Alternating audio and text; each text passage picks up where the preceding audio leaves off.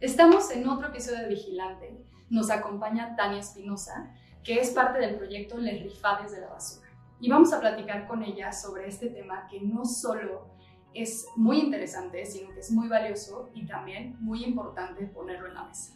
Bienvenida a Vigilante. Muchas gracias por la invitación. ¿De qué se trata este proyecto? ¿Qué es Les Rifades de la Basura? Mira, Les Rifades de la Basura es un proyecto de WIGO. WIGO son las siglas en inglés de Mujeres en Empleo Informal Globalizando y Organizando.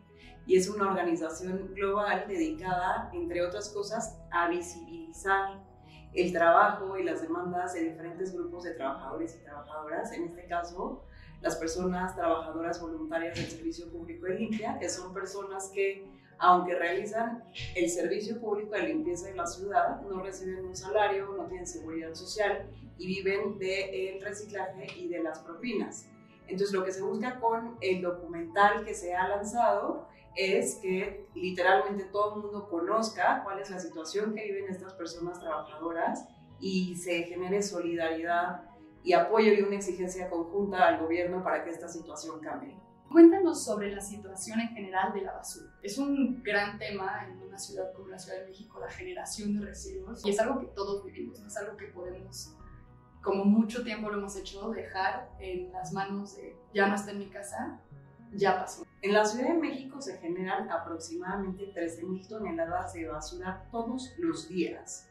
Esta cantidad obviamente es enorme en una ciudad que también es enorme y la gente en general piensa que en cuanto deposita eh, sus residuos en un bote de basura, desaparecen, pero esto no es así. A partir de ahí empieza todo un proceso para la gestión de esos residuos, en donde el primer contacto son las personas recolectoras de residuos, ¿no? Las recolectoras sobre todo en, en las casas, se llama recolección domiciliaria, pero puede ser en, en las oficinas o en los centros comerciales, etc.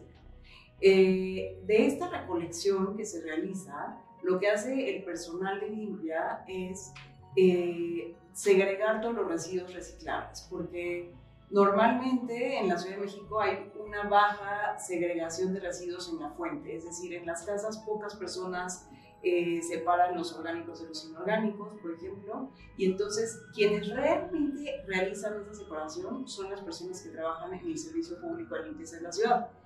Dentro de este servicio tenemos a las personas contratadas, eh, que hay las personas basificadas, que son las que tienen derechos plenos, digamos, las personas de nómina 8, que tienen un contrato eventual que se renueva cada año y unas poquitas prestaciones, y las personas voluntarias que no tienen absolutamente nada. Estos, estos tres grupos de trabajadores eh, realizan el trabajo conjuntamente, es decir, es casi imposible saber eh, a primera vista quién es quién, sino básicamente se les tiene que preguntar. En todos los casos se complementan los ingresos o se generan los ingresos con la venta de esos reciclables. Lo que hacen estas personas trabajadoras del Servicio Público de Limpieza de la Ciudad, especialmente las voluntarias, es reinsertar los materiales reciclables a las cadenas de valor. Una gran parte del reciclaje que se realiza en la ciudad es gracias a estas personas. Y bueno, como eh, claramente no tienen un eh, ingreso, y por ejemplo quienes tienen nómina 8, su, eh, a pesar de que sí tienen un salario, es menor al salario mínimo mensual, pues las propinas son importantísimas para completar su ingreso, que son ingresos de subsistencia. A pesar de que existe ese rumor de que la basura deja mucho dinero, pues seguramente así será para unas cuantas personas, pero para la gran mayoría de las personas que trabajan ahí, los ingresos son eh, son precarios, son eh, ingresos que alcanzan para vivir día a día. Y es importante saber que eh, los residuos, una vez que se realiza esta separación, pasan por, bueno, siempre, siempre terminan en el camión, del camión se van a las estaciones de transferencia, en las estaciones de transferencia les piden que tiren de un lado los orgánicos y de otro lado los inorgánicos, porque puede haber otros inorgánicos que no sean reciclables también. De ahí se van a las plantas de selección y tratamiento, en donde hay unas bandas, en donde alrededor de las bandas existen estas otras personas que se hacen llamar pepenadores o pepenadoras, que básicamente lo que están haciendo es segregar los reciclables que no se reciclaron, que, no se segregaron en la primera etapa. Eh, ahí entonces se hace otra segregación y posteriormente de ahí ya se van unos grandes camiones al destino final o al tiradero de basura, en donde hay otros pepenadores y pepenadoras haciendo otra segregación. Es decir, hay tres puntos dentro de todo el proceso en donde se hace esta segregación de residuos reciclables. Eh, en los tres casos, por personas que tienen trabajos muy precarios, que de hecho no son reconocidos como trabajos. Incluso en el tema de eh, los recolectores, las recolectoras de residuos domiciliarios, es totalmente absurdo pensar que no sean reconocidos como trabajadores porque prestan literalmente un servicio público que le corresponde prestar a la ciudad. Sin embargo, la ciudad se aprovecha de esta mano de obra gratuita y de la pobreza y la necesidad de las personas para realizar esta clase de explotación que al final nos beneficia a todas las personas que estamos en la ciudad, pero también al gobierno de la ciudad porque se ahorra costos. Y, por supuesto, ni qué decir al medio ambiente, porque gracias a estas personas se reduce la cantidad de materiales enterrados en el destino final. Y, por supuesto, esto tiene otro tipo de beneficios, además de tener un medio ambiente más sano, tener limpia la ciudad por ejemplo, se va eh, deteniendo o cuando se entierran menos residuos, se, se va desacelerando el cambio eh, climático o el calentamiento global. Que cuando lo pones así hace mucho más sentido esta cuestión de separar la basura, ¿no? Todos hemos escuchado este comentario de ¿para qué la separo si de todas maneras la van a juntar? Falta esa comunicación con estas personas que están en nuestra vida diaria. Entonces, preguntarles esta cuestión, decir, ¿cómo te puedo entregar yo la basura? Más allá de si se va a reciclar o no se va a reciclar, para estas cuestiones que dices de, pues a ver, si hay un material del cual le pueden sacar provecho, ¿para qué voy a hacer que meta su mano en toda mi, mi montón de basura revuelto cuando no me costaría nada separarlo? ¿no? Entonces, viéndolo desde otra perspectiva, creo que hace mucho más sentido esta separación y es parte de un sistema que nosotros también jugamos un rol. ¿Cómo nace esta idea de hacerlo un documental, de dar a conocer todo esto? ¿Cuáles son los objetivos que están buscando con Le Rifades de la Basura? Pues tenemos ya 10 años trabajando con las personas eh, trabajadoras voluntarias del Servicio Público de Limpieza en la ciudad y hemos intentado muchas maneras distintas para que se corra la voz y que tenga más visibilidad este grupo de personas trabajadoras, porque la mayoría de la población ignora qué es lo que viven en el día a día. Entonces, eh, empezamos, por ejemplo, hace ya varios años con una exposición fotográfica en el Museo de Memoria y Tolerancia, un poco documentando cuál es la jornada de trabajo de estas personas. Eh, también hicimos mucha difusión de una recomendación de la Comisión de Derechos Humanos de la Ciudad de México que precisamente habla sobre la gestión de residuos en la ciudad, pero también sobre las condiciones de trabajo de las personas que realizan esta gestión de residuos y entre esas personas, las personas trabajadoras voluntarias del Servicio Público de Limpieza eh, de la ciudad, que es el único documento eh, que existe en la historia de esta ciudad oficial que literalmente dice dónde se encuentran las violaciones a los derechos de estas personas. Eh, posteriormente hicimos un informe, una especie de reporte en donde se documentaba también eh, cómo pueden ser eh, víctimas de la corrupción, por ejemplo, cómo quedan atrapados en estos huecos de acuerdos políticos donde siempre las personas más desaventajadas son las que terminan mucho más vulneradas. Lo presentamos en la Comisión de Derechos Humanos de la Ciudad de México hace ya eh, también algunos años.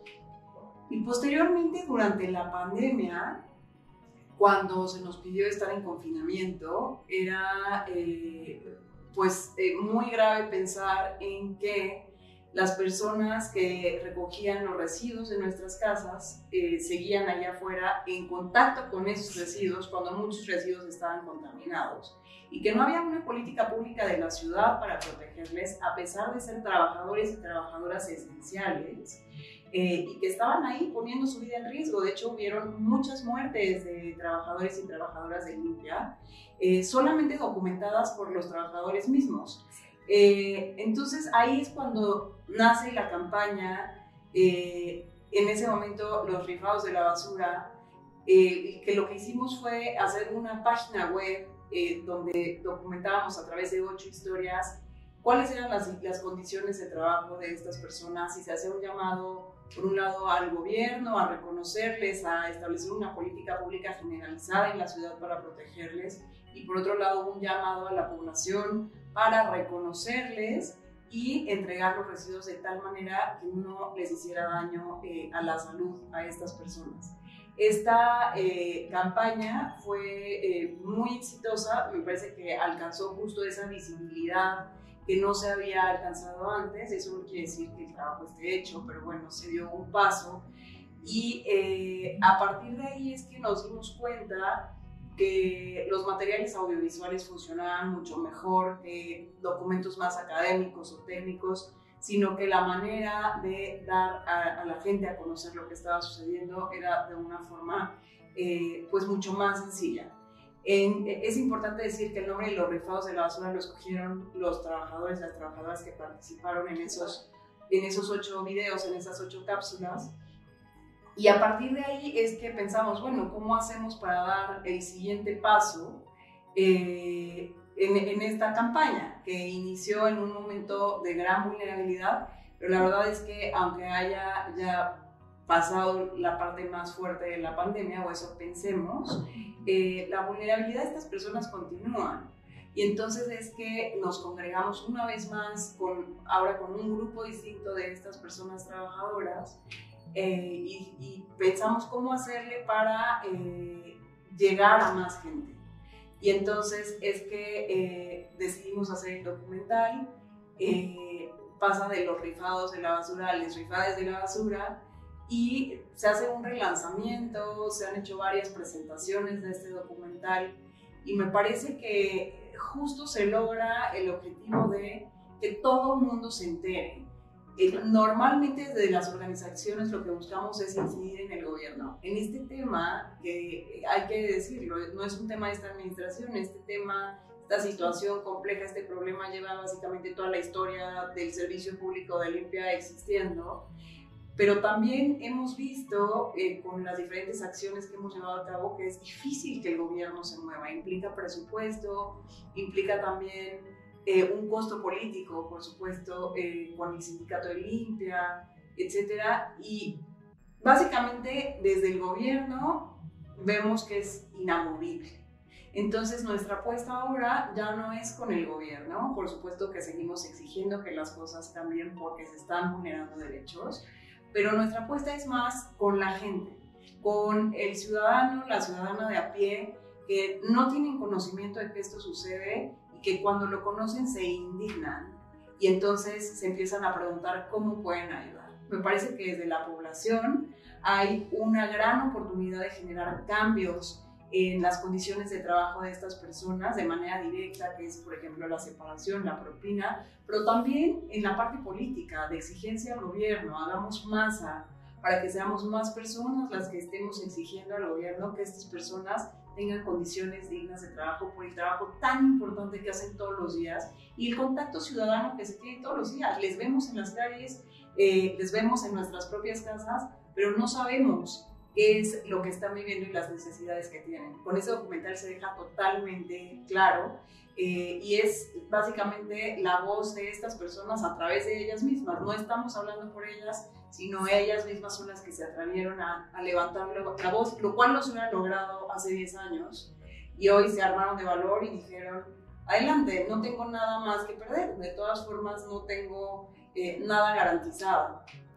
¿Ha notado algunos cambios, tanto en la gente o cómo han medido pues, el impacto que ha tenido todo el trabajo que han hecho? Hay dos cambios. Uno es que, por ejemplo, cuando se estaba haciendo el programa de gestión integral de residuos sólidos de la ciudad, eh, nos llamaron y nos consultaron en varias ocasiones cómo incluir a estas personas.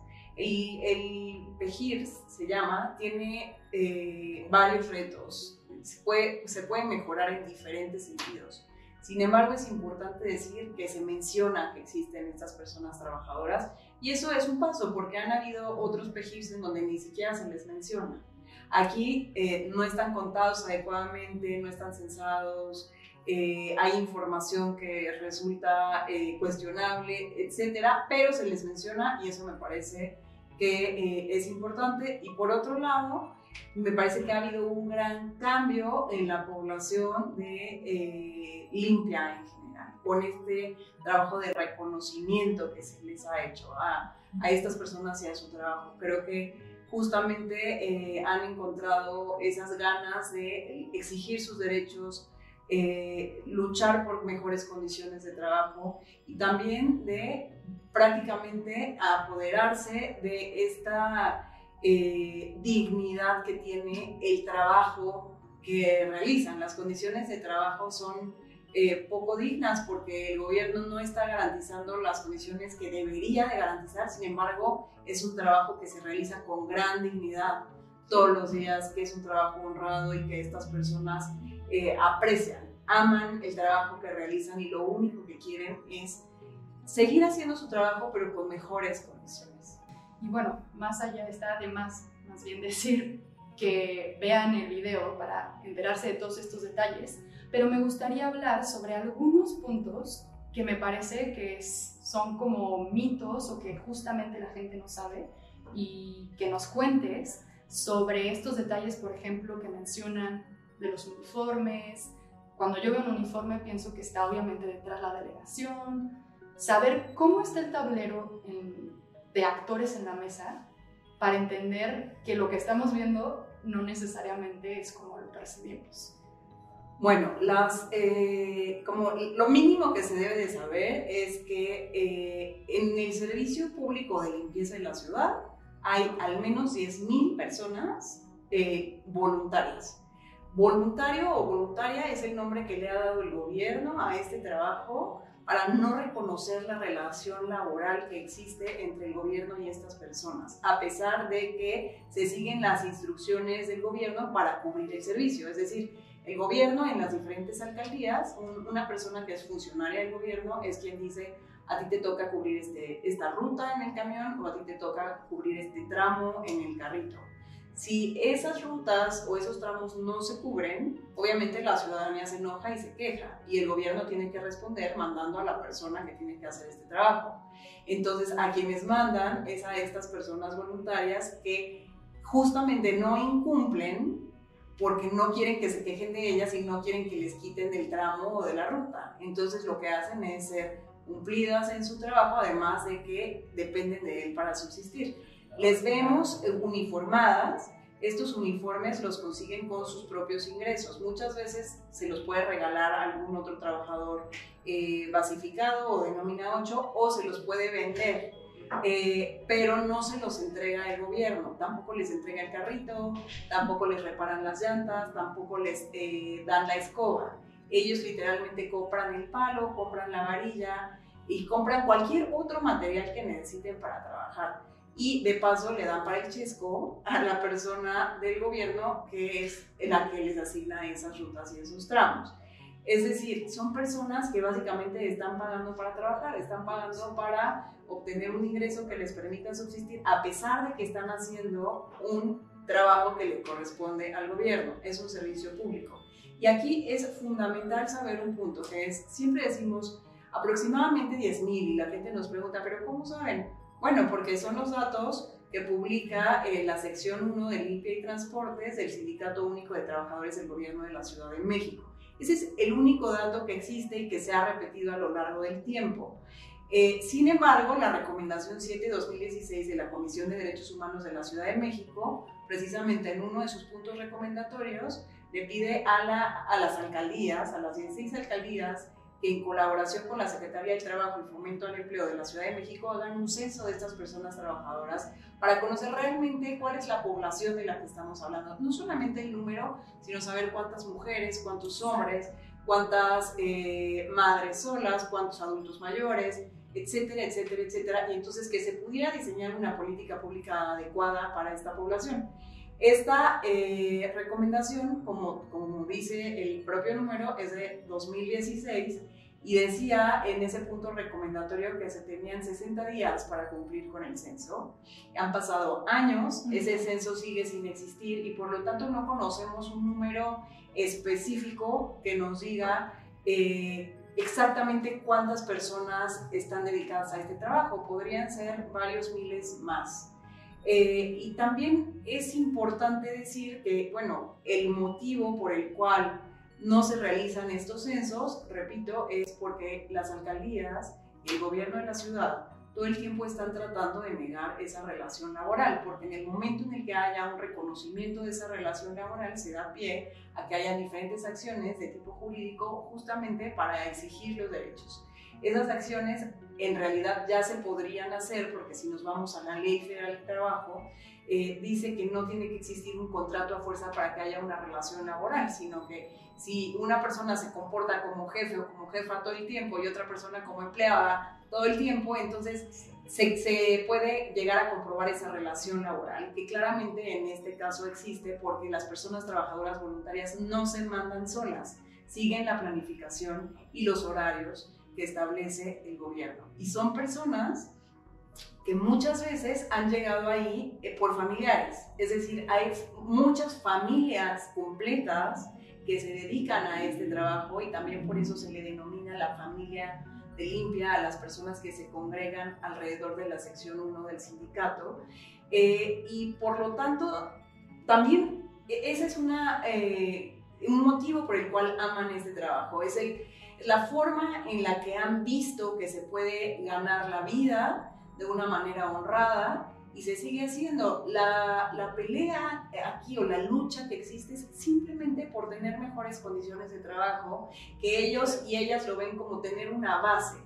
La base eh, laboral es justo tener un contrato, tener seguridad social, tener todas las prestaciones que establece la ley y tener dígito sindical, es decir, tener participación dentro del sindicato para elegir al secretario o secretaria general. Como acabo de decir, Dentro del servicio público, no todas las personas tienen ese dígito sindical. Nómina 8 no tiene dígito sindical, personas voluntarias no tienen dígito sindical. Y en las administraciones que han pasado, de secretarías generales dentro del sindicato, no han visto que sus derechos se vean exigidos o respaldados. Y por eso es que tienen tantas ganas de participar en la vida del sindicato para que exista una persona dirigente, representante, que luche por los derechos de estas personas que pues básicamente eh, nadie ve, nadie exige, solamente ellas, pero nadie les escucha porque aparte no les reconocen como trabajadoras. Y con esto que estás diciendo, eh, si bien entiendo, debe de ser complicado porque estás hablando, tenemos por lo que entiendo tres grupos, ¿no? Están quienes pues sí reciben como un sueldo, nómina 8 y los voluntarios. Para que nómina 8 y los voluntarios pudieran pasar a un sueldo, quiero pensar que, que, es un proceso muy complicado y por eso existen estos otros dos grupos, ¿no? Tenemos las personas basificadas, que es, digamos, las que tienen derechos plenos, quien, quienes están en las condiciones que deberían de ser, las que establece la ley. Esas son las personas basificadas. Después tenemos nómina 8, que sí reciben sueldo, eh, asistencia, algún tipo de asistencia o apoyo para servicios funerarios. Eh, me parece que vales de despensa una vez al año y tienen acceso a eh, servicios de salud. Esas no son todas las, las prestaciones, hay muchas más que no tienen y su contrato es anual. Si al siguiente año dicen ya no hay presupuesto para este contrato, regresan a ser voluntarios. Y tenemos además las personas voluntarias que lo que aspiran es a tener la base, los derechos plenos, pero se conformarían con tener una base, una nómina 8, un, salario eh, asegurado mensualmente. Entonces, ¿qué pasó? ¿Cómo se, cómo se, eh, quienes son nómina 8 ahora, cómo pasaron de ser voluntarios, voluntarias a nómina 8? Durante la administración de Mancera, casi al final de la administración de Mancera, cuando Mancera eh, quería ser candidato a la presidencia, hace un acuerdo con el sindicato eh, de Limpia. Y básicamente dice, bueno, voy a generar 10.000 contratos para los 10.000 trabajadores voluntarios que tú dices que existen. Eh, hay que recordar que no existe un censo, es un número que maneja el sindicato y no se tiene claridad de dónde sale. Entonces, sale Mancera a anunciar públicamente que se van a generar estos 10.000 eh, contratos, se, se los entrega al sindicato y el sindicato los reparte. Eh, lo que dicen las personas voluntarias que no fueron beneficiadas por un contrato de nómina 8 es que esos contratos no fueron entregados de manera transparente, sino que se entregaron a amigos y a familiares. Conocemos algunas personas que eran voluntarias y que ahora son nómina 8 y que sí se vieron beneficiadas, pero conocemos a muchas más que cuando existió ese proceso de nómina 8 iban y decían, me va a tocar contrato sí o no, y con la mano en la cintura alguien les puede decir, no, porque tú apenas tienes 7 años como voluntario, entonces no te toca. Eh, y me parece que, bueno, ahí eh, la falla es justo la falta de censo, porque no puedes saber, eh, tener un registro y saber quiénes son las personas voluntarias y por lo tanto a quiénes de esas personas voluntarias les tocó un contrato de nómina 8. Y por otro lado, la falta de transparencia en la asignación de estos contratos. No hubo un procedimiento en donde realmente se pudiera corroborar que se estuviera entregando a las personas voluntarias o no. Y eh, también este ejercicio deja claro la otra parte, que es la que te comentaba, de la que siempre son presas este, este tipo de trabajadores vulnerables, que es, por supuesto que estos trabajadores son tantos, son tantos miles en la ciudad, eh, muchos de ellos vienen del Estado de México, que representan votos. Entonces son utilizados siempre como carnada para las elecciones. En ese caso, eh, Mancera intentaba darles un beneficio para contar con el apoyo del sindicato en, su, propio, eh, en su propio ejercicio electoral. Eh, pero ha sucedido, vemos ahora que fueron las, las campañas internas, elecciones internas de Morena, por ejemplo, una vez más, el sindicato moviliza a los trabajadores, las trabajadoras de la sección 1, incluso a las personas voluntarias que no reconocen como trabajadoras, el mismo sindicato les dice, yo no te puedo proteger a ti porque tú no eres un trabajador o trabajadora del gobierno, no tienes un contrato, eh, no lucha porque les asignen ese contrato, pero por otro lado sí los moviliza, las moviliza para que vayan a votar eh, por X persona con quien seguramente hizo un acuerdo político. Y el tema es que eh, las condiciones de las personas trabajadoras no cambian, solamente son personas que son utilizadas cuando es conveniente para grupos de poder, pero sus realidades siguen siendo las mismas y son precarias y son difíciles y son injustas. Viendo lo complejo que es todo esto, regresemos para cerrar la entrevista a, lo, a recalcar lo que nosotros podemos hacer entonces de este lado para empezar a contrarrestar toda esta complejidad y poner de nuestra parte. Número uno, la separación de los residuos. Para que las personas, eh, el personal de limpia, principalmente las personas voluntarias, que son las más vulnerables dentro de ese sistema, no tengan que escarbar entre los residuos para rescatar los reciclables. Eh, por ejemplo, algo que a lo mejor no todo el mundo sabe, dentro del papel de baño viene el cartoncito ese nos desea un trabajador de limpia, pues tenemos que meter las manos para sacar el cartoncito pongan aparte en una bolsa donde pongan todo, todo su cartón, ¿no? Eh, a ese tipo de cosas nos referimos cuando decimos hay que dignificar la labor, si se puede desde la casa hacer un esfuerzo extra para poner el PET separado del cartón, separado de las latas, separado del vidrio, separado de la comida, separado de los residuos eh, sanitarios. Eh, esa sería una primera acción que me parece que es fácil y se puede hacer desde, desde los hogares. Eh, otra acción es la propina. La gente se enoja porque se les pide propina y piensan que el servicio ya está pagado porque no es muy común decir yo pago impuestos y ahí viene incluir el servicio, pues que se enteren que no.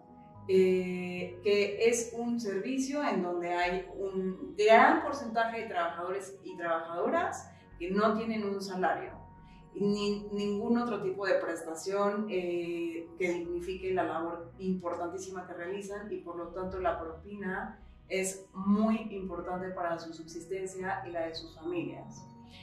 Y eh, número tres, pues unirse al llamado, que vean el documental de las rifades de la basura que vive en YouTube, accesible para todo el mundo, dura 15 minutos, es corto, eh, es, es entretenido eh, para que entiendan de qué se trata esto de lo que hablamos cuando hablamos de las violaciones de derechos humanos que estas personas viven y eh, a exigir al gobierno que las, que las condiciones sean diferentes y es también importante saber que nos preguntan, ¿se exige a la alcaldía o al gobierno de la ciudad? Y la respuesta sería a las dos, pero principalmente al gobierno de la ciudad porque el presupuesto para generar esas plazas de trabajo, esos puestos, vienen del gobierno de la ciudad. Si el gobierno de la ciudad no genera esas plazas, esas plazas no llegan a las alcaldías.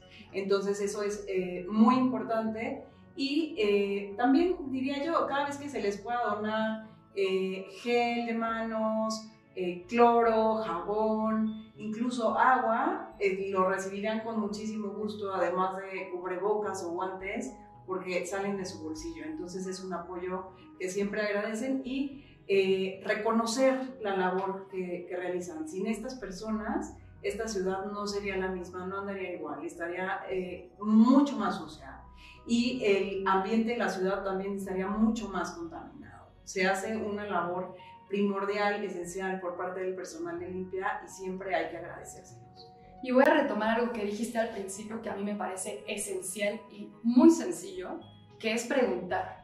O sea, son personas que vemos al menos una vez a la semana. Entonces, si tenemos alguna duda sobre esto que nos estás comentando de cómo separarla, qué les podemos donar, si tienen dudas sobre si reciben un sueldo o no, vamos, los tenemos al alcance de un buenas tardes, buenos días, tengo una duda. Y yo en lo personal lo he hecho con, con las personas que recogen eh, la basura en donde vivo por quitar este mito que te decía de no, bueno, es que la vuelven a juntar, no sé qué. Y dije, bueno, ¿para qué ando investigando y preguntando por aquí y por allá en vez de ir con la persona que está haciendo este trabajo? Y completamente accesibles, ellos contentos de que se acerquen, pues a interesarse por eso y a decir, oye, ¿cómo, cómo puedo jugar yo mi parte para que tengas un beneficio? Entonces, pues también están abiertos a que nos acerquemos a ellos y verdaderamente no nos cuesta nada. No nos cuesta nada. Bueno, y también me gustaría decir que además del documental, en la página de lesrifadesdelabasura.com encuentran el documental, pero también un cómic que hicimos con la historia de Les Rifades de la Basura, eh, muy enfocado en lo que estuvieron viviendo en la pandemia. Eh, y se van a hacer una serie de stickers eh, para pegar por todos lados que van a ser descargables para que la gente se apropie de ellos.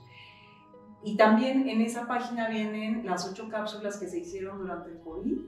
Esa página se está alimentando todo el tiempo para que cualquier persona que necesite cualquiera de los materiales pueda acceder a ellos. Se están subiendo fotos de las pintas que se están haciendo en camiones de basura, eh, que nos dice la misma gente, yo quiero pintar mi camión, o nos mandan fotos de que ya pintaron su camión con el logo de las rifades de la basura, porque al final es eh, pues un nombre que que les dignifica, que les genera eh, orgullo sobre la propia labor que hacen y reconocimiento. Entonces, cualquier dato extra que quieran saber sobre esta campaña la pueden encontrar ahí. Pues muchísimas gracias por todo lo que nos has compartido hoy, creo que es muy valioso. Entonces queda mucho de nuestra parte seguir compartiendo, acercarnos, como bien dices, a la página y pues agradecerte por, por todo esto que nos diste hoy. Muchísimas gracias a ustedes por su interés. Escucha nuestro podcast todos los martes en YouTube, Spotify, Apple Podcast o tu plataforma favorita. Y encuéntranos en redes sociales como vigilante-bio.